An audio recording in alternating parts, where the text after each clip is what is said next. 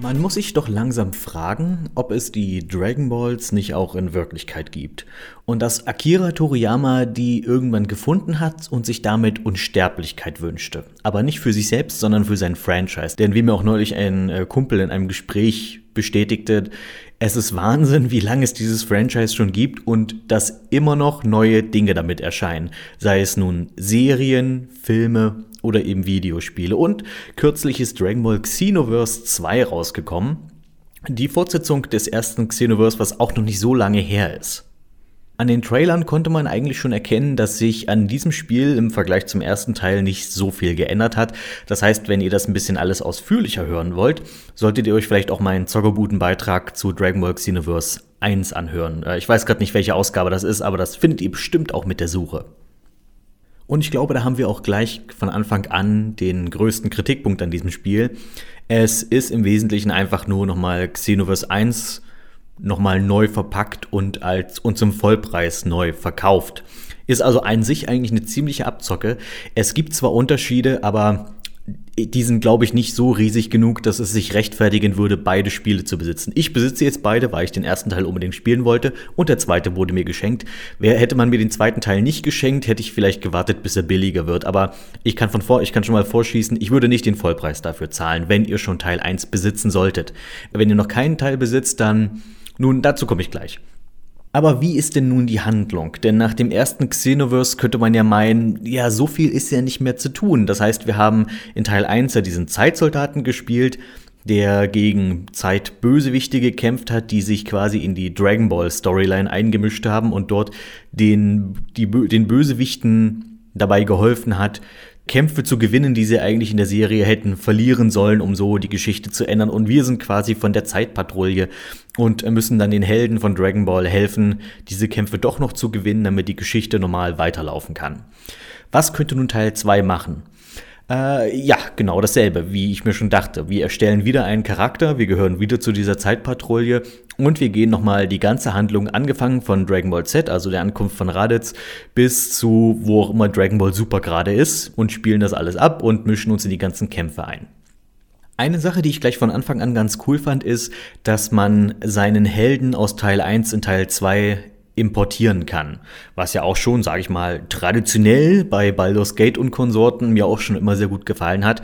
Allerdings spielt man den Helden aus Teil 1 da nicht weiter, sondern es wird so gesagt, hey, die Geschehnisse aus Teil 1, die sind jetzt alle passiert und dein Held aus Teil 1, der wurde zum großen Helden des Dragon Ball Universums und dem ist jetzt eine Statue gewidmet und so weiter. Und indem du diesen Helden importierst, siehst du dann tatsächlich auch die Figur aus Teil 1 da, also die Statue rumstehen und er hat immer wieder kleine Cameos im Spiel. Also du begegnest mit deinem deinem neuen Charakter, deinem alten Charakter aus Teil 1, was etwas ist, was ich ich finde, was sie sehr cool gelöst haben, wenn man jetzt mal überlegt an andere Spiele, die ein ähnliches, also die das ähnlich gemacht haben, wie zum Beispiel die Knights of the Old Republic Spiele 1 und 2, wenn man dann Teil 2 gespielt hat, äh, hatte sich immer etwas, nun ja, mh, mm, rumpelig angefühlt, wenn es dann um Gespräche über Teil 1 ging und den, den Charakter, den man in Teil 1 gespielt hat und was er nun da eigentlich getrieben hat und so weiter und so fort. Das hat man hier ziemlich gut gelöst, indem man einfach den Charakter sozusagen importiert und das hat dann quasi, dessen Geschichte wird dann zur kanonischen Geschichte deines eigenen Dragon Ball Xenoverse sozusagen.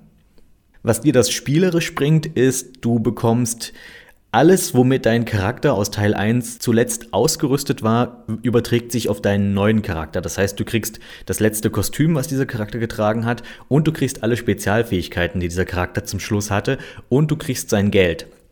Das heißt, indem ich meinen Charakter aus Teil 1 importiert habe, habe ich direkt mit wahnsinnig viel Kohle gestartet. Ich weiß nicht, ob das dem Balancing so gut tut.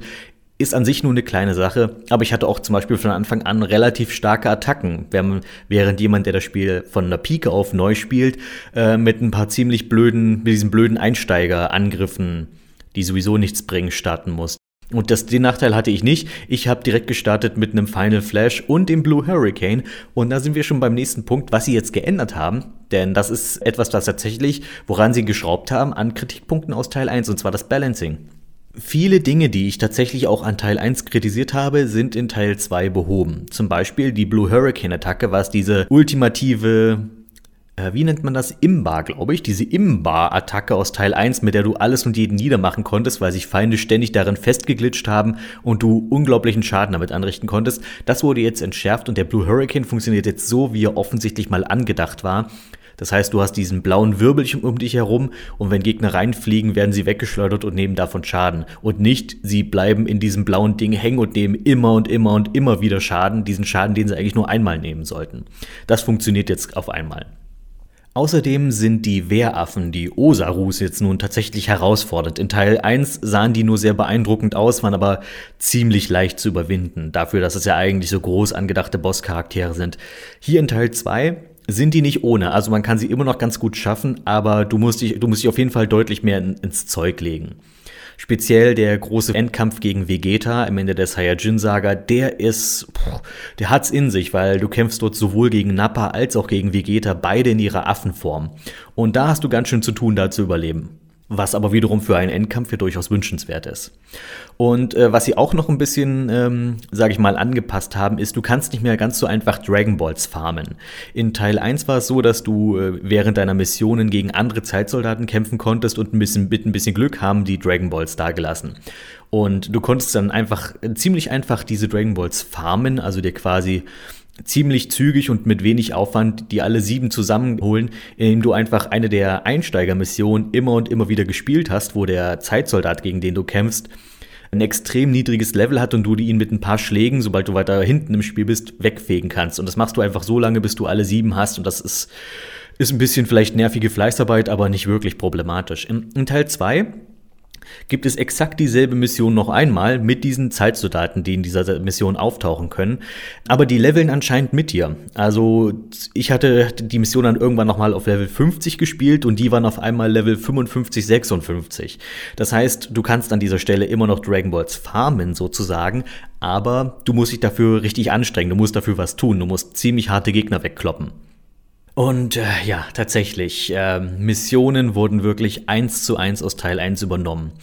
Also äh, es gibt ja, in, in Xenoverse 1 gab es ja wahnsinnig viele Sidequests, sogenannte Parallelquests, die man spielen konnte, indem man sich ein Team aus drei Figuren aus Dragon Ball zusammenstellt und damit Missionen spielt, wie äh, ja, bekämpfe die Saiyajins und die Pflanzenmänner oder was weiß ich und sowas in der Richtung. Und all diese Missionen aus Teil 1 gibt's nochmal wirklich eins zu eins genau hier. Mit denselben Missionsbeschreibungen, mit, denselben, äh, mit demselben Ablauf und sogar mit genau denselben Soundsamples, äh, wenn die Mission startet, also wenn die Gegner anfangen mit dir zu reden. Also wirklich genau übernommen. Es sind jetzt einfach nur mehr, das heißt, es sind ein paar neue dazugekommen. Man kann sich das so vorstellen wie lass es in Xenoverse 1 äh, 100 Parallelquests gegeben haben, dann gibt es jetzt meinetwegen 150, aber davon sind nur 50 neu. Und so im Grunde genommen verhält sich es auch mit dem ganzen Gameplay. Das heißt, wenn du Teil 1 gespielt hast, wirst du in Teil 2 sofort reinkommen. Am Gameplay an sich hat, hat sich bis auf ein paar Balancing-Sachen nichts geändert. Ähm, auch die Charaktererstellung ist nach wie vor ausreichend, aber auch nicht übermäßig äh, variantenreich. Ich meine, es gibt zwar wirklich, das ist so ein Punkt, der mich immer noch stört, es gibt zu wenige eigene Kost also spieleigene Kostüme. Das heißt Kostüme, die tatsächlich nur für das Spiel entworfen wurden, mit denen du deinen Charakter ausstatten kannst. Es gibt zwar wirklich alles Mögliche an Kostümen aus der Serie. Das heißt, du kannst wirklich so ziemlich jeden Kampfanzug und jedes Stückchen Zubehör, was jemals in der Serie aufgetaucht ist, für deinen Charakter verwenden. Aber das möchte ich ja nicht zwangsläufig. Eigentlich möchte ich ja, dass mein Charakter ein eigenes Ding ist. Und ich möchte nicht Shao Sus Kampfanzug tragen, auch wenn es den gibt. Oder ich möchte nicht Krillins Kampfanzug tragen, weil ich bin nicht Krillin. Ich möchte meinen eigenen, meinen eigenen Style haben.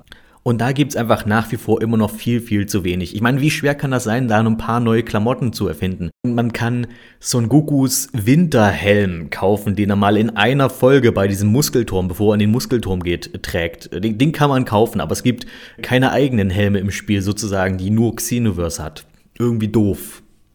Der Ablauf der Handlung ist auch ein bisschen plump, weil du ja, wie gesagt, eigentlich nur die Handlung von Teil 1 nochmal wiederholst. Was bedeutet, die Bösewichte aus Teil 1 tauchen wieder auf und haben nach wie vor ihren Plan. Wir greifen in die Geschichte ein und machen Bösewichte stärker. Das ist ein Punkt, mit dem muss man irgendwie klarkommen.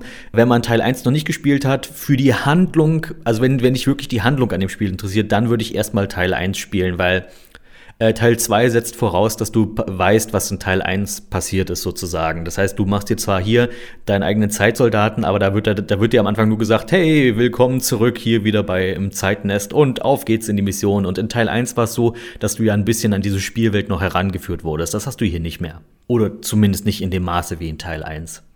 Was ich aber mag, ist, dass die Bösewichte nun ein bisschen cleverere Pläne haben. Also wie sie die Zeit beeinflussen können.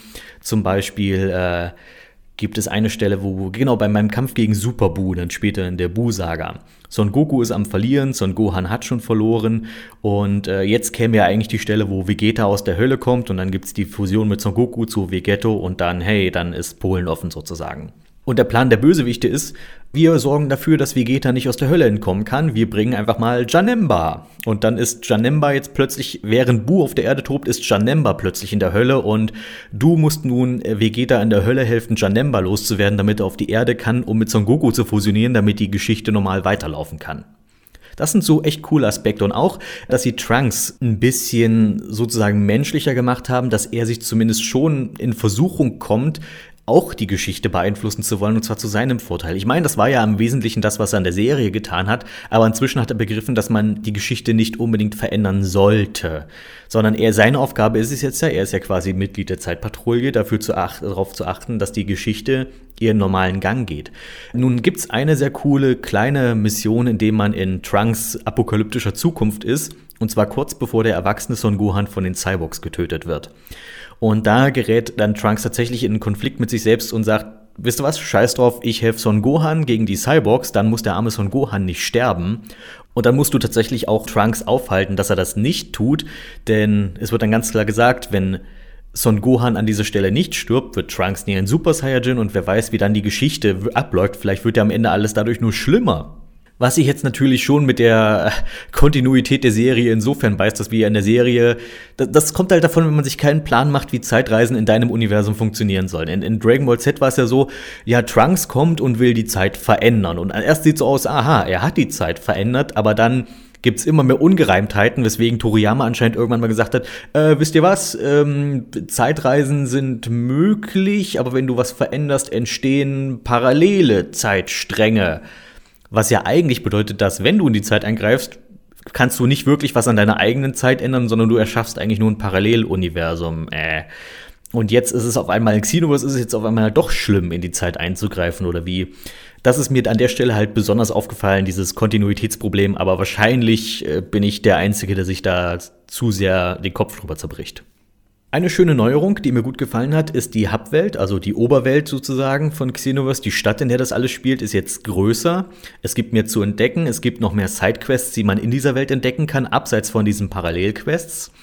Es gibt für jedes Volk, das man wählen kann, nochmal Besonderheiten, also besondere kleine Quests. Zum Beispiel kannst du, wenn du, ich habe jetzt einen Namekianer gespielt für meinen Spielstand, kannst du, wenn du den Namekianern in diesem Spiel dann lange genug und oft genug geholfen hast, dann helfen dir Piccolo und Nail dabei, ähm, eine neue Verwandlung zu lernen, denn jetzt kann jedes Volk eine Verwandlung in diesem Teil.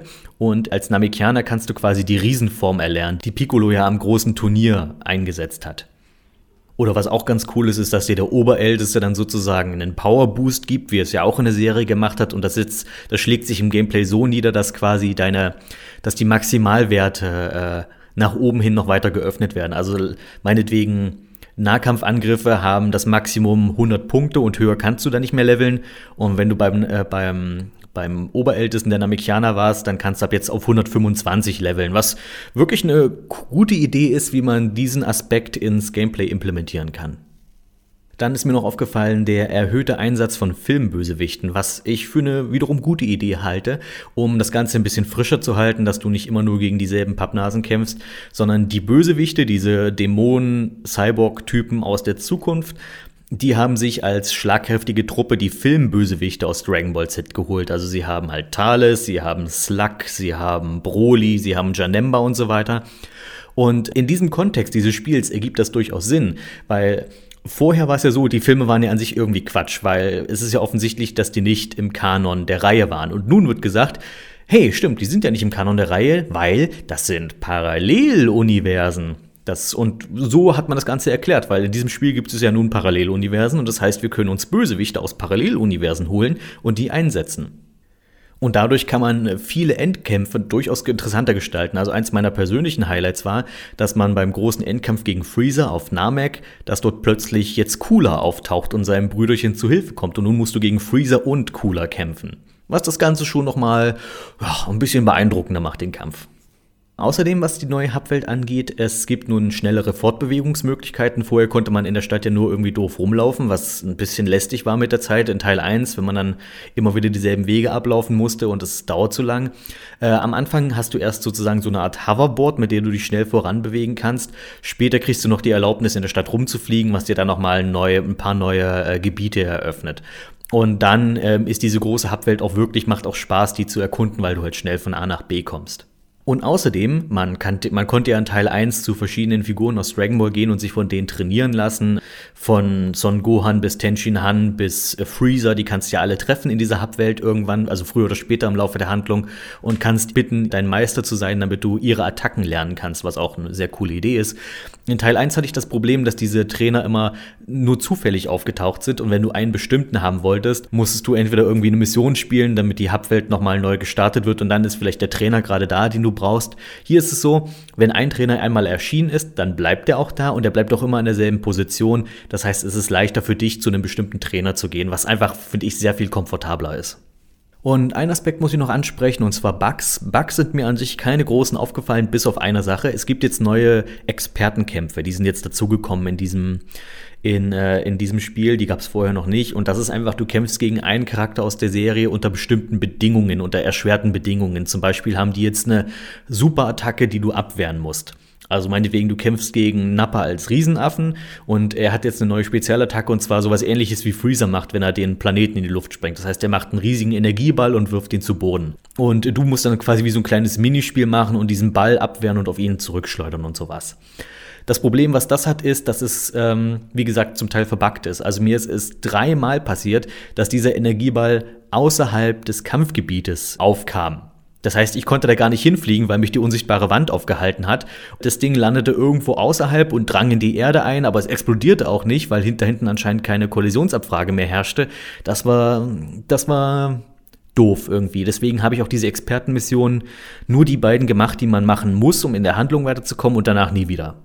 Das also meine Einschätzung zu Dragon Ball Xenoverse 2. Nach wie vor ein cooles Spiel. Ich meine, ich kann nicht abstreiten, dass es mir Spaß macht. Ich habe jetzt mit dem zweiten Teil schon wieder fast 25 Stunden verbracht zu diesem Zeitpunkt und es werden sicherlich noch mehr werden, weil das Gameplay nach wie vor echt Spaß macht. Das Kampfsystem geht gut von der Hand und es es repräsentiert Dragon Ball sehr gut und es hat, es hat halt dieses Tenkaichi Budokai-Ding, wo du bei den Kämpfen nicht zu lange dauern, bei denen sie sehr schnell sind und die sich so anfühlen, wie sich ein Kampf in dieser Serie anfühlen sollte. Das haben sie wirklich gut hingekriegt.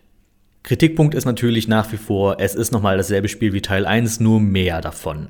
Das heißt, wer Teil 1 noch nicht besitzt, kann über Teil 2 durchaus nachdenken, auch wenn du vielleicht nicht ganz so nett in die Handlung mehr eingeführt wirst. Ach ja, und dann noch ein anderer Kritikpunkt, die deutsche Übersetzung. Also es gibt deutsche Untertitel, keine deutsche Sprachausgabe. Die englische Sprachausgabe ist sehr gut gelungen. Da haben sie eine Menge von den Original-Synchronsprechern ähm, der äh, amerikanischen Version von Dragon Ball Z, fragt mich jetzt aber nicht welche Synchronversion, äh, die mit äh, Chris Sabat. Ähm, dort haben sie wirklich viele der alten Sprecher von der amerikanischen Version zusammengetrommelt und die englische Sprachausgabe ist sehr, sehr hochwertig und sehr gelungen. Aber die deutschen Untertitel, meine Fresse. Ich habe selten sowas Gestümpertes gesehen. Ich dachte, die Zeiten der miserablen deutschen Lokalisierung hätten wir in den 90ern gelassen oder in den frühen 2000ern. Wir sind im Jahr 2016. Spiele kosten 60 Euro und sind so professionell hergestellt wie noch nie zuvor. Und trotzdem kriegt man es nicht hin, einfach mal einen Text zu übersetzen. Es ist Wahnsinn. Ich habe leider gerade kein konkretes Beispiel. Ich erinnere mich nur daran, ähm, es war in irgendeinem Kampf, ich glaube Piccolo war dabei und Piccolo hat während des Kampfes irgendwas erzählt. Und das, was er gesagt hatte, und das, was unten in der deutschen, in der, in der deutschsprachigen Textbox stand, war im Wesentlichen komplett das Gegenteil. Die haben bei der deutschen Übersetzung das Gegenteil von dem übersetzt, was Piccolo da eigentlich erzählt hat. Also den Sinn komplett dran vorbei. Ich weiß nicht, wie sowas passieren kann. Also entweder muss der Übersetzer wieder, also entweder Englisch oder Deutsch nicht wirklich gekonnt haben. Ein, ein Punkt, den ich gehört habe, den ich selbst nicht ausprobiert habe, weil er mich nicht unbedingt in, interessiert ist, die Online-Kämpfe sollen jetzt deutlich besser funktionieren. Das habe ich von mehreren Seiten gehört, dass die Player versus Player-Angelegenheiten in Teil 1 äh, mitunter naja, nicht wirklich empfehlenswert waren, dass es halt nicht so richtig funktioniert hat. Und in zwei, Teil 2 ist das anscheinend gefixt. Das heißt, der Online-Modus, wer, wer Dragon Ball für den Online-Modus spielen will, der sollte auf jeden Fall zu Teil 2 greifen. Hat man mir zumindest erzählt. Ich lege nicht dafür die Hand ins Feuer, aber ich glaube, so viele Leute werden auf, ein, auf einmal werden mich schon nicht anlügen. Das deswegen nur das nochmal am Rande. Die XCOM-Reihe hat schon früh Maßstäbe gesetzt. Als 1994 mit UFO Enemy Unknown der erste Teil der erfolgreichen Reihe erschien, setzte das Spiel mit seiner komplexen Spielmechanik und dem gewaltigen Handlungsspielraum die Strategiespiellatte hoch an. Gleichzeitig war und ist es für seinen Schwierigkeitsgrad und sein Micromanagement gefürchtet. Dennoch, bis heute zählen die klassischen Teile UFO, Terror from the Deep und Apocalypse noch immer als zeitlose Kultklassiker. Nachdem einige actiongeladenere Experimente mit der Reihe in der Kritik und bei Fans durchgefallen sind, wurde es eine Zeit lang still um die Geschichten von Alien-Invasion, bis 2012 mit XCOM Enemy Unknown das längst überfällige Remake erschien. Hallo, Commander. Angesichts der aktuellen Alien-Invasion wurde dieser Rat der Nationen einberufen, um die Aktivierung des XCOM-Projektes zu beschließen. Entwickelt wurde das Spiel von Sid Meier's Schmiede Firaxis Games, die bis dato für die Civilization-Reihe bekannt waren. Wir befinden uns in naher Zukunft. Aliens terrorisieren die Welt, nehmen Geiseln, töten Menschen und sondieren mit ihren gewaltigen UFOs den Planeten. Der Spieler übernimmt die Rolle des Basiskommandos von XCOM, ein von verschiedenen Staaten bezahltes militärisches Geheimprojekt, welches mit der Aufgabe betraut ist, die Alien-Invasion zu verhindern und die Eindringlinge wieder zu verscheuchen. Wie schon bei den Vorgängern schafft man das einerseits durch Forschung, den Bau von Abfangjägern und den Ausbau des Stützpunktes Stützpunktes. Beim Verwalten des Stützpunktes fällt mir auf, dass es ohne Micromanagement auskommt. Man muss sich nicht um die talentiertesten Forscher bemühen. Es gibt einfach eine Anzahl von namenlosen Forschern, die mit der Zeit anwächst und die Forschung beschleunigt. Abfangjäger baut man einfach und rüstet sie rudimentär mit Waffensystemen aus. Die Wahl von Piloten und einzelnen Raketen fällt weg. Heuert man einen Rekruten an, bekommt man einen einfachen Standardrekruten. Man kann keine Soldaten anhand von Skill-Datenblättern vergleichen und die besten aussuchen. Für mich, der mit den Originalteilen restlos überfordert war, ist das ein absolut positives positiver Aspekt. Eingefleischte Fans werden damit wohl eher ein Problem haben und nach mehr Spielraum schreien. Die Basisverwaltung bildet allerdings nur den Rahmen für das eigentliche Kernstück, den rundenbasierten Kampf. Man schickt einen Squad von vier bis sechs Soldaten auf verschiedenste Missionen rund um den Globus. Mal müssen alle Aliens nacheinander besiegt werden, andere Male müssen Zivilisten vor einer Alien-Attacke beschützt werden, wiederum andere Male gilt es, ein abgestürztes UFO zu sichern. Auch bekommt man es immer wieder mit anderen Arten von Angreifern zu tun. Ob kleine graue Marsmännchen, der dünne Mann, ein ogerartiger Angreifer oder wilde Alienmönche mit Psi-Fähigkeiten. Jedes Sci-Fi-Klischee der Filmgeschichte wird man finden. Jeder hat eigene Schwachstellen und Angriffsstrategien. Die Gegnerintelligenz ist dabei sehr zu loben. Der Gegner geht geordnet und strategisch gegen den Spieler vor, verzichtet teilweise auf plumpes Attackieren zugunsten vom Sichern einer günstigen Stellung. Auch als Spieler kommt man mit plumpen Vorpreschen nicht weit. Es gilt, sich hohe Lagen in guter Deckung zu sichern. Auch das Aufdecken der Karte sollte mit Bedacht vorgenommen werden, sonst scheucht man zu viele Gegner gleichzeitig auf und riskiert, eingekesselt zu werden. Ab und an lohnt es sich sogar stehen zu bleiben, eine gute Deckung zu halten und den Gegner unter Zugzwang zu bringen. Es ist nicht das große Strategiewunder, aber ein cleveres Vorgehen zahlt sich immer aus. Anfangs kann der Kampf etwas knifflig sein, deswegen sollte man sich schnell um die Entwicklung seiner Soldaten und deren Waffensystem bemühen. Anfangs wird noch Schwarzpulver verwendet, später wird mit Plasma geschossen. Verliert man einen Soldaten im Kampf, ist er im Spiel für immer verloren. Verliert man einen Einsatz, hat man aber noch nicht verloren. Dann steigt die Panik in einem Land, wodurch es sein kann, dass ein Land aus dem XCOM-Programm aussteigt, wodurch der monatliche Etat sinkt. Das kann sich im weiteren Verlauf der Story negativ auswirken, muss aber noch nicht zur Aufgabe zwingen. Grafisch war sicher noch etwas mehr Luft nach oben, soundtechnisch wurde aber alles richtig gemacht. Fremdartige Geräusche erzeugen feinen Grusel und ein drängender Soundtrack während der Kampfhandlung pumpt Adrenalin durch die Gameradern. Einzig die deutsche Synchro ist natürlich nur Der Sektoid-Anführer ist ein interessantes Objekt. Aber ich muss sagen, dieses Gerät fesselt mich ebenso.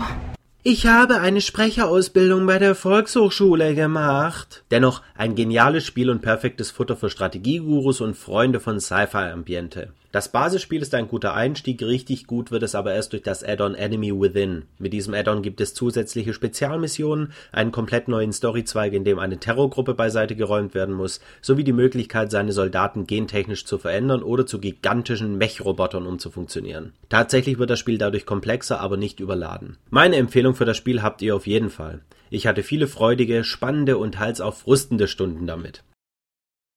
Wisst ihr, neulich hatte ich mal wieder Bock auf so ein richtig gutes Hörspiel. Das ist etwas, was ich schon lange nicht mehr gemacht habe und das, obwohl ich Hörspiele eigentlich immer sehr mochte. Ich glaube, das hat was einfach damit zu tun, dass ich in meiner Abschlussarbeit damals mich sehr intensiv mit dem Thema Hörspiele befasst habe und seitdem fallen mir ein paar mehr Dinge oftmals bei Hörspielen auf, die mich früher vielleicht gar nicht so gestört hätten, die mich aber inzwischen sehr stören und mich immer wieder rausreißen. Deswegen höre ich inzwischen fast nur noch Hörbücher da einfach nochmal jetzt hier die, die klare Unterteilung zwischen den beiden Sachen. Ein Hörbuch ist quasi eine komplette ungekürzte Geschichte, die ein einzelner Erzähler vorliest. So einfach wie der Originaltext ist, ohne Soundeffekte, ohne Musik und so weiter. Das ist insofern eine große Herausforderung, weil der Erzähler natürlich äh, die ganze Atmosphäre, die Gefühle und vor allem viele verschiedene Figuren ganz allein vertonen muss. Was nicht heißen soll, dass das Hörspiel nicht auch eine gewaltige Herausforderung ist, ähm, allerdings auf eine ganz andere Art und Weise. Ein Hörspiel ist einfach eine Adaption einer Vorlage rein für die Ohren mit Schauspielern, mit Geräuschen, mit Musik, quasi wie ein na, wir sind nun mal sehr optische Wesen, deswegen sage ich mal als Vergleich ein Film für die Ohren sozusagen. Das letzte große Hörspiel, was ich sehr, sehr gemocht habe, waren die Drist-Hörspiele. Und äh, jetzt kürzlich habe ich mir von ähm, äh, der Plattform Audible, die ich sehr schätze, äh, sorry für die Werbung, aber was soll ich sagen, da gibt's das nun mal, das Alien-Hörspiel in den Schatten geholt. Äh, Alien in den Schatten heißt das eben komplett. Und muss sagen, da war ich doch recht begeistert davon, obwohl ich das nicht durch die Bank weg einfach so komplett loben würde, aber es ist einfach ein sehr, sehr gutes, gelungenes Hörspiel und ich will euch jetzt erklären, warum ich denke, dass das so ein gutes Hörspiel ist. Vorweg sei gesagt, ich werde diese kleine Besprechung des Hörspiels in zwei Teile aufteilen. Einmal den allgemeinen Part, den jeder hören kann, auch die, die sich noch für das Hörspiel interessieren. Und dann irgendwann werde ich sagen, Achtung, ab jetzt wird heftig gespoilert und dann werde ich auch sehr heftig spoilern und ganz offen über die Handlung reden. Aber keine Angst, ich sag dann Bescheid. Und es gibt auch noch, das nehme ich mir jetzt schon vor, einen entsprechenden Timecode im, äh, in der Videobeschreibung, damit ihr dann direkt dahin springen könnt, wo das dann entweder anfängt oder wo es gerade aufhört. Alles klar? Gut. Dann reden wir jetzt also erstmal über Alien in den Schatten. Ich glaube, ich fasse einfach mal die Handlung zusammen und dann könnt ihr daran eigentlich schon erkennen, ob das was für euch ist oder nicht. Natürlich sollte man schon ein wenig mit dem Alien-Franchise vertraut sein oder zumindest den ersten Film geguckt haben. Das ist eigentlich die Grundvoraussetzung, denn dieses Hörspiel setzt nach dem Ende des ersten Filmes an und spielt vor Alien 2, also Aliens.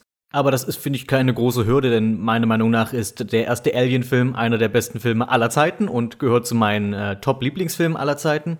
Und äh, deswegen ist es da keine große Hürde, das mal zu gucken und nachzuholen, wenn man das noch nicht getan hat. Jedenfalls. In diesem Film geht es um äh, wieder um ein Raumschiff, und zwar um einen Transportkreuzer, so ein Transportraumschiff, das über dem Orbit eines Minenplaneten herumschwebt und ähm, das Versorgungsschiff ist für die Minenarbeiter unten auf dem Planeten. Das heißt, zum Schichtwechsel kommen Minenarbeiter hoch und dann geht die nächste Schicht, geht wieder runter auf den Planeten, weil der Planet ist einfach nur ein großer leerer Fels, auf dem eben eine Mine ist.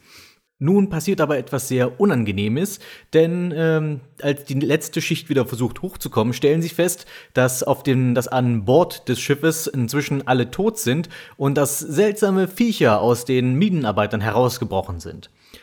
Das heißt, unsere Helden in dieser Geschichte sind nicht die Minenarbeiter, die sind schon von Anfang an tot. Das ist kein großer Spoiler, das ist so beginnt die Handlung eben. Und zwar geht es um die Besatzung des Schiffes oben.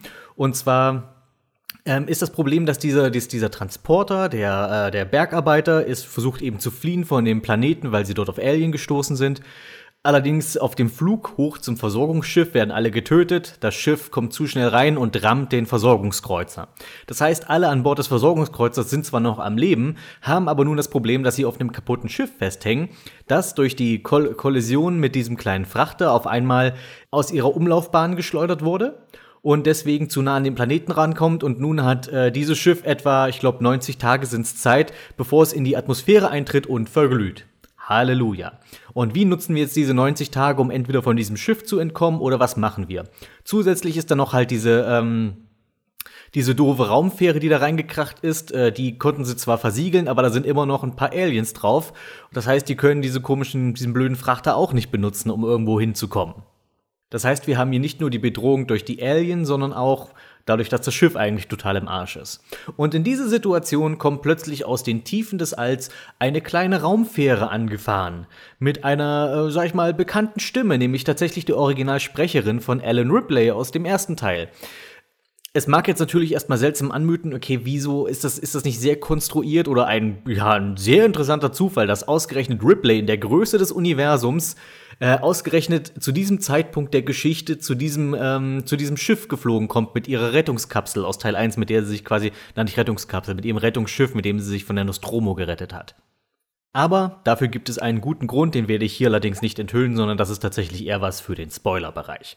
Nun kommt jedenfalls Ripley, dort äh, stößt quasi Ripley zu dieser Crew und ja, ihr Albtraum beginnt quasi wieder von vorne. Sie ist gerade im ersten Teil einem, einem der Alien entkommen und sitzt nun auf einem weiteren Schiff fest, das wieder mit Alien Probleme hat.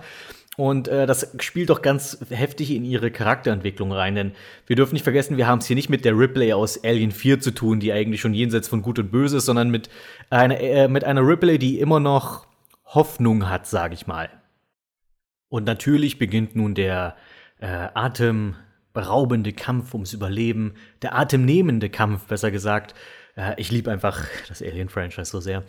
Natürlich gibt es dann solche Sachen wie, ha, wir brauchen noch Ersatzteile, die leider gerade nur unten auf der Planetenoberfläche sind. Wie kommen wir runter zum Planeten? Wie kommen wir wieder rauf? Und außerdem, shit, unten auf dem Minenplaneten gibt es Aliens. Das heißt, eine Expedition wird ausgeschickt, um irgendwie vielleicht doch zu versuchen, dort lebend wieder zurückzukommen mit den Ersatzteilen, die wir so brauchen und so weiter. Und das ist im Großen und Ganzen die Handlung.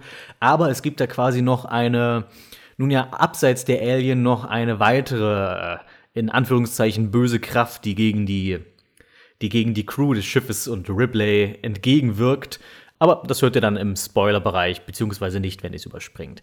Allgemein, jetzt mal von der technischen Sicht her, ist es ein super sauber produziertes Hörspiel mit vielen, vielen bekannten und ausgezeichneten Sprechern. Nicht nur die Originalsprecherin von Ripley, deren Name mir sowieso gerade entfallen ist. Wir hören auch äh, David Nathan in einer sehr eigentümlichen Rolle und zwar als äh, Schiffscomputer, was ein bisschen äh, seltsam ist.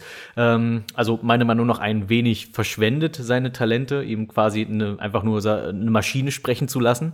Und die andere Sache, neben der Technik und einem Großteil der Handlung, nicht alles an der Handlung, äh, was ich sehr mag, ist, dass bewusst gegen Horrorklischees geschrieben wurde. Das heißt, wir haben es hier tatsächlich mit einem, mit einer wirklich gut geschriebenen Geschichte zu tun, was jetzt nicht zuletzt verwundert dadurch, dass es eben auch auf einem Roman basiert, das Ganze. Das Hörspiel ist also nicht quasi als Hörspiel erfunden worden, sondern es gibt diese Geschichte in den Schatten von Alien als Roman und darauf basiert dieses Hörspiel. Und deswegen ist es wahrscheinlich eher eine, ein Lob an den Autor des Originalbuches, dass wir hier eben doch eher selten oder wirklich nur sehr, sehr wenig uns in Horror-Klischees zu äh, begeben. Beispielsweise schöne Stelle ist, irgendwann im Laufe der Handlung verteilen sie eben bestimmte Aufgaben, beziehungsweise legen fest, das müssen wir alles machen, um zu überleben. Und einer von denen schlägt vor, okay, wir teilen uns auf und du machst das und du machst das. Und dann sagt dir der Anführer der Gruppe, Halt die Fresse, du Arsch, wir teilen uns nicht auf. Das ist doch das Blödeste, was wir machen können in der Situation. Dadurch sind wir viel verwundbarer. Es dauert vielleicht ein bisschen länger, aber wir machen schön alles zusammen. Die Gruppe bleibt immer schön zusammen. Das ist wirklich gut. Und so würde man ja tatsächlich auch reagieren. Würdest du auf dem Schiff, auf dem Aliens rumrennen oder auf einem Planeten, auf dem Aliens rumrennen, sagen, ja, ich, ich äh, gehe dann mal dort drüben in die dunkle Ecke, wo mir niemand helfen kann, wenn mir was passiert. Dafür, also dafür, dass es eben äh, gegen Horror-Klischees geschrieben ist, hat es dennoch leider einige Alien-Klischees, weil Alien hat seine eigenen Klischees und die werden leider äh, doch ein bisschen sehr bedient. Äh, das heißt, es die, die Crew, die neue Crew, die wir kennenlernen, ich, die mag ich zwar auch sehr, aber die erinnert schon sehr stark an die Crew aus Teil 1. Das heißt, wir haben wieder zwei nörgelnde Mechaniker, die äh, mehr Bezahlung wollen. Wir haben einen Wissenschaftsoffizier, bei dem wir nicht, von, bei dem wir nicht gleich wissen, kann man dem trauen oder kann man dem nicht trauen. Wir haben einen Anführer, der eng mit Ripley zusammenarbeitet, die aber, was aber nicht unbedingt gleich in einer Romanze enden muss, sondern die sind einfach zwei sehr konträre Punkte, die aber gut zusammenarbeiten. Und solche Sachen einfach. Das heißt, wenn man mit dem Alien-Franchise vertraut ist, wird man hier viele Stereotypen wieder kennen. Nichtsdestotrotz sind die Charaktere im Großen und Ganzen, zumindest die Charaktere, auf die es ankommt, äh, tatsächlich sehr sympathisch und gut geschrieben. Es ist keiner dieser Slasher-Geschichten, wo du einfach nur darauf wartest, dass jetzt der nächste endlich gekillt wird. Nein, du möchtest, dass diese Figuren überleben. Du bist auf ihrer Seite, du bist nicht auf der Seite der Aliens. Und das ist etwas, was, finde ich, sehr, sehr viele, speziell Horrorfilme, nicht schaffen. Da sind ja einfach die ganzen Figuren einfach nur Kanonenfutter für den Killer und man ist eigentlich immer auf der Seite des Killers und will einfach nur den nächsten Tod sehen. Das ist hier nicht der Fall. Es gibt so einen Stamm, also du hast mit, du fängst mit relativ vielen Charakteren an, aber es gibt so einen festen Stamm von vier bis fünf Figuren, die sich so nach einer Weile herauskristallisieren und die sind tatsächlich auch gut gemacht und mit denen fiebert man mit. Wenn euch das alles zusagt, wenn ihr Alien mögt, wenn ihr eine gute Alien-Geschichte mögt, also sag ich mal, nicht diesen depressiven Klumpatsch Alien 3 und auch nicht diesen etwas, naja, das überzogene Popcorn-Kino Alien 4, sondern tatsächlich etwas, was dem Geiste des ersten Alien-Films recht nahe kommt, dann kann ich dieses Hörspiel sehr, sehr empfehlen. Und ich bitte euch inständig darum, wenn ihr dieses Hörspiel haben wollt, bitte kauft es euch. Das soll jetzt keine große Moralpredigt sein, aber wir haben erlebt, was passiert, wenn Hörspiele auf YouTube und so weiter einfach illegal hochgeladen werden. Das haben wir bei den Drist-Hörspielen erlebt. Äh, vielleicht habt ihr euch gefragt, warum es keine Drist-Hörspiele mehr gibt. Das liegt daran, dass die sich einfach nicht mehr gerechnet haben, weil haufenweise Idioten ständig dieses Hörspiel auf YouTube hochgeladen haben und die Leute haben sich kostenlos angehört und haben es nicht gekauft. Tja, und wenn sich keiner mehr ein Hörspiel kauft, dann gibt es eben irgendwann kein neues mehr und das ist der Fall. Und ich möchte ehrlich gesagt nicht, dass das hier auch passiert. Ich mache mir dabei Audible nur nicht wirklich Gedanken. Audible ist, sag ich mal, groß und mächtig genug, um, äh, sag ich mal, Raubkopien im Grunde genommen zu verkraften, aber ich bitte euch nur darum, seid cleverer. Wenn ihr eine Sache mögt, dann unterstützt es auch. Gut, genug vom Allgemeinen. Jetzt kommt der Punkt, wo ich euch bitten würde, wenn ihr nicht wenn ihr nicht mehr Details und nicht, äh, sag ich mal, gewisse Spoiler über die Handlung erfahren wollt, dann müsst ihr jetzt nach vorne skippen zu einer Zeit, die ihr in den Timecodes findet. Also sprich bis zum nächsten Lied. Für alle anderen gehe ich nun, sag ich mal, tauche ich ein bisschen tiefer in die Handlung ein, was ich einfach deshalb mache, weil ein paar meiner Kritikpunkte an der Handlung, die kann ich nicht erklären, ohne äh, bestimmte Dinge von der Handlung zu verraten. Zunächst einmal die sei, äh, böse Kraft, die gegen äh, Ripley und die Crew arbeitet. Ich habe, als ich das zum ersten Mal gehört habe, gedacht, okay, alles klar. Der Bordcomputer dieses Schiffs wird von David Nathan gesprochen. Die werden ja so einen hochprofiligen Sprecher, einen so populären Sprecher, nicht einfach für die Ansagen in der Deutschen Bahn verschwenden. Also im Sinne von Thank you for traveling, wisse Alien Express. Äh, tatsächlich bin ich denen auf den Leim gegangen, denn wirklich, David Nathan macht nichts anderes als das. Er spricht einfach nur den Bordcomputer und der Bordcomputer an sich hat keine bösen Absichten. Der macht die ganze Zeit einfach nur Willkommen auf Landebucht 4. Willkommen auf der Brücke. Danke, dass Sie die Brücke besucht haben. Das ist David Nathans Rolle in der ganzen Geschichte. Und ich war mir so sicher, dass irgendwann der Twist kommt, ah, der Bordcomputer ist der Böse, so ähnlich wie bei ähm, hier, äh, dem, dem Space Odyssey. Aber es gibt dennoch eine künstliche Intelligenz. Und da kommen wir jetzt zu dem Punkt, warum ist Ripley eigentlich hier? Und das, finde ich, haben sie recht clever gelöst. Also, weil man braucht natürlich irgendwie einen guten Grund. Warum ist Ripley eigentlich hier? Das ist doch eigentlich wirklich ein sehr zu großer Zufall, dass sie hier gerade jetzt auftaucht. Erinnern wir uns zurück an Alien 1. Alien 1 hatte tatsächlich abseits des Aliens auch einen Bösewicht, und zwar den Androiden Ash. Den fiesen Wissenschaftsoffizier, der die Crew opfern wollte, um eins der Aliens nach Hause in die Heimatwelt zu bringen, zu wissenschaftlichen Zwecken. Das war nämlich sein geheimer Auftrag. Und Ash wurde zerstört. Und das Interessante ist an dieser Geschichte, Ash hat quasi überlebt. Und zwar hat er seine, einen Teil seiner künstlichen Intelligenz in den Bordcomputer von Ripleys Rettungsschiff einprogrammiert. Und zwar hat man dafür auch einen guten Punkt gewählt, denn wenn wir uns in Teil 1 zurückerinnern, äh, Ripley stellt Ash zur Rede und verlässt daraufhin den Raum, während Ash weiterhin in diesem Computerraum der Nostromo bleibt. Und in diesem und in dem Zeitraum, in dem er noch in diesem äh, Raum bleibt, hat er anscheinend was getan. Das heißt, es ist ein wirklich guter Zeitpunkt gewählt, dass man nicht sagen kann, okay, wann soll er das eigentlich gemacht haben, sondern es gibt einen Zeitpunkt, wo er das durchaus hätte machen können. Er hat also sein, seine künstliche Intelligenz in den Computer übertragen, er hat keinen Körper mehr und nun versucht er aber als künstliche Intelligenz weiterhin seinen Auftrag zu erfüllen und weiterhin eines der Aliens nach Hause zu schaffen auf die Erde. Und äh, da er keinen Körper mehr hat, muss er eben auf andere Mittel zurückgreifen. Zum Beispiel eben hackt er sich in den Bordcomputer des neuen Schiffes auch ein. Also er geht, überträgt seine künstliche Intelligenz erst vom Androiden in den Bordcomputer von Ripley und dann weiter in den Bordcomputer von ähm, des neuen, des großen Raumschiffes und fängt von dort aus an, die Pläne der Crew zu sabotieren und sie den Aliens sozusagen in die Arme zu treiben. Und das sorgt für einen wirklich spannenden Konflikt. Und äh, der, der, den Sprecher, den sie hier für Ash geholt haben, der hier seine, seine Roboterstimme jetzt spricht, großartige Leistung. Der hat diese, diese Kühle, die, die, die du dafür brauchst, eine Maschine zu sprechen, aber auch gleichzeitig diesen inhärenten Wahnsinn. Also im Sinne von, er ist eine künstliche Intelligenz und er beginnt zu denken und zu fühlen wie ein Mensch, aber er begreift es trotzdem nicht. Und das ist einfach dieser, er ist so eine Art Agent Smith, könnte man sagen, nur nicht ganz so überzogen vielleicht. Er ist also eine Art Computervirus, der sich immer weiter ausbreitet, der menschliches Bewusstsein nachahmt, ohne menschliches Bewusstsein wirklich zu begreifen. Und das ist, finde ich, einer der stärksten Aspekte an dieser ganzen Sache. Und dieser Konflikt zwischen Ripley und Ash, der bestimmt eigentlich diese ganze Handlung, mitunter noch mehr, als es die Aliens eigentlich tun.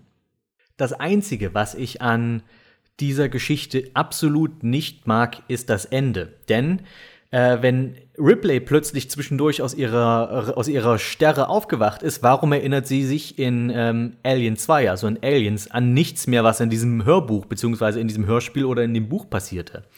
Dafür gibt es auch eine Begründung Richtung Ende und sie ist meiner Meinung nach sehr, sehr billig. Ich meine, ja, man brauchte irgendeine Erklärung, aber es ist ähm, ihr Wolverine, diesen Wolverine-Film geguckt habe, Wolverine Origins, ne, X-Men Origins Wolverine. Da endet das ja auch damit, äh, dass Wolverine wieder irgendwie alles vergessen muss, was er in dem Film erlebt.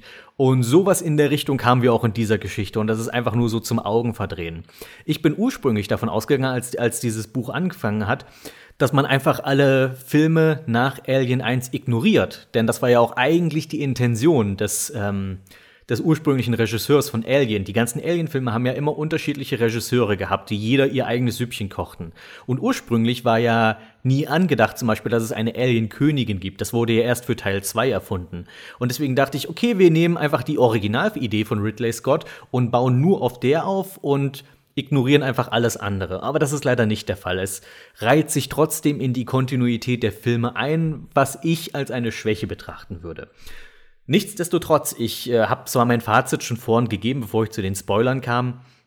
Nichtsdestotrotz finde ich, ist es ein sehr, sehr, sehr, sehr hörenswertes Hörspiel für vor allem für Fans des Alien-Genres und alle, die auf gute Hörspiele an sich stehen. Voraussetzung, den ersten Film geguckt zu haben, absolut zwingend, ansonsten verstehst du hier wirklich die Hälfte der, der Handlung nicht. Ansonsten Alien in den Schatten, holt es euch. Das wird jetzt quasi mein neues Actraiser. Das letzte Kapitel von King's Quest ist erschienen. Gerade mal einen Monat nach Episode 4, was mich zwar einerseits sehr freute, aber mich auch gleichzeitig etwas die Stirn runzeln ließ. Ich hatte einfach die Befürchtung, dass man das Projekt nun auf Kosten der Qualität überhastet zu Ende brächte. Eine Befürchtung, die sich auf langjährige Erfahrungen mit Point-and-Click-Adventures begründet, die leider nur allzu häufig, trotz starkem Anfang oder Mittelteil, dann auf einer eher lahmen Note enden. Tales of Monkey Island sei hier genannt. Im Falle von King's Quest trifft das zu und gleichzeitig wieder nicht.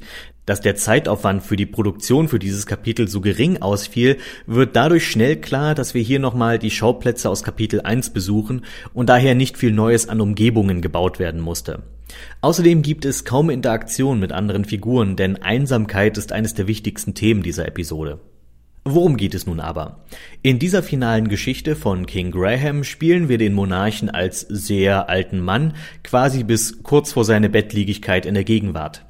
Er kann sich einfach nicht damit abfinden, dass seine Zeit als Abenteurer um ist, dass er sein Königreich von allen Problemen befreite und vor allem, dass sein Körper nicht mehr so mitspielt, wie er es gewohnt war.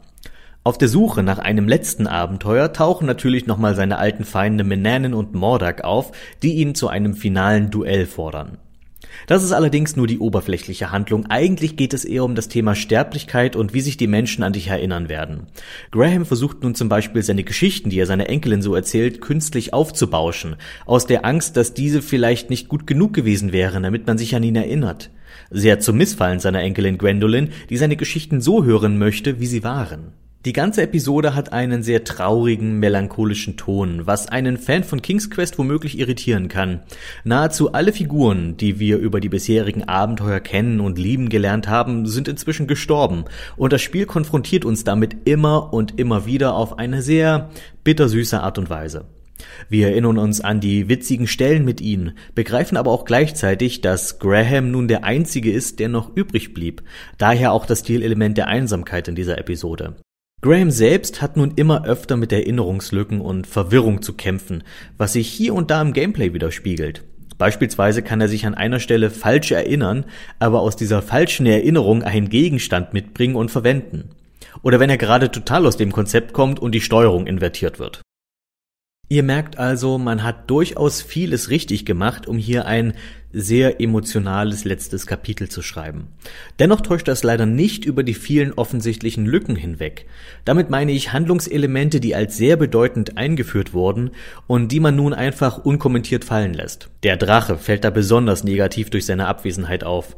In Episode 1 wurde die Entscheidung, wie Graham mit dem Drachen verfährt, als besonders schwerwiegend und wichtig dargestellt, weshalb man durchaus davon ausgehen durfte, dass dieser am Ende nochmal eine Rolle spielen wird. Aber nö, was bleibt also letztlich zu sagen? Kapitel 5 ist der mit Abstand emotionalste Abschnitt des gesamten King's Quest Universum, also auch inklusive der alten Spiele. Es lässt dich mit einem Lächeln und einem Tränchen zurück. Die Rätsel sind mit angemessen am besten beschrieben. Leute, die knobeln wollen, können das hier und da zwar tun, aber es ist kein Geheimnis, dass das Gameplay inzwischen eher Mittel zum Zweck ist, um dem Spieler halt was zu tun zu geben, bis er zum nächsten Abschnitt der Handlung kommt. Leute, die die bisherigen Episoden mochten, werden auch diese hier mögen. Ansonsten kann ich nur meine Empfehlung aus ja so ziemlich all meinen vorherigen Beiträgen zu dem Thema wiederholen. Episode 1 ist die beste und wem die Spaß macht, der kann auch den Rest der Reihe spielen. Besonders jetzt, da die erste Episode kostenlos angeboten wird, gibt es eigentlich keinen Grund, das Spiel nicht zumindest mal anzutesten, wenn man entfernt was mit dem Genre anfangen kann. Ich jedenfalls habe mich sehr über dieses King's Quest Spiel gefreut. Es erzählt einige wirklich schöne Geschichten, hat tolle Antagonisten und ist einfach so verdammt liebenswert. Es ist nur schade, dass jede Episode von Mal zu Mal linearer wurde. Graham selbst ist ein Held, der zwar nicht ohne Charakterschwächen ist, gerade in seinen späteren Jahren häufen die sich, doch ich habe mir immer gewünscht, dass er am Ende der Sieger ist und glücklich wird, was für mich für eine gute Charakterentwicklung spricht. Und nein, er ist nicht der Graham von damals aus den alten Spielen, sondern eher sowas wie eine etwas heroischere Version von Guybrush Threepwood. Aber irgendwie musste ich auch diese Inkarnation von ihm irgendwie gern haben.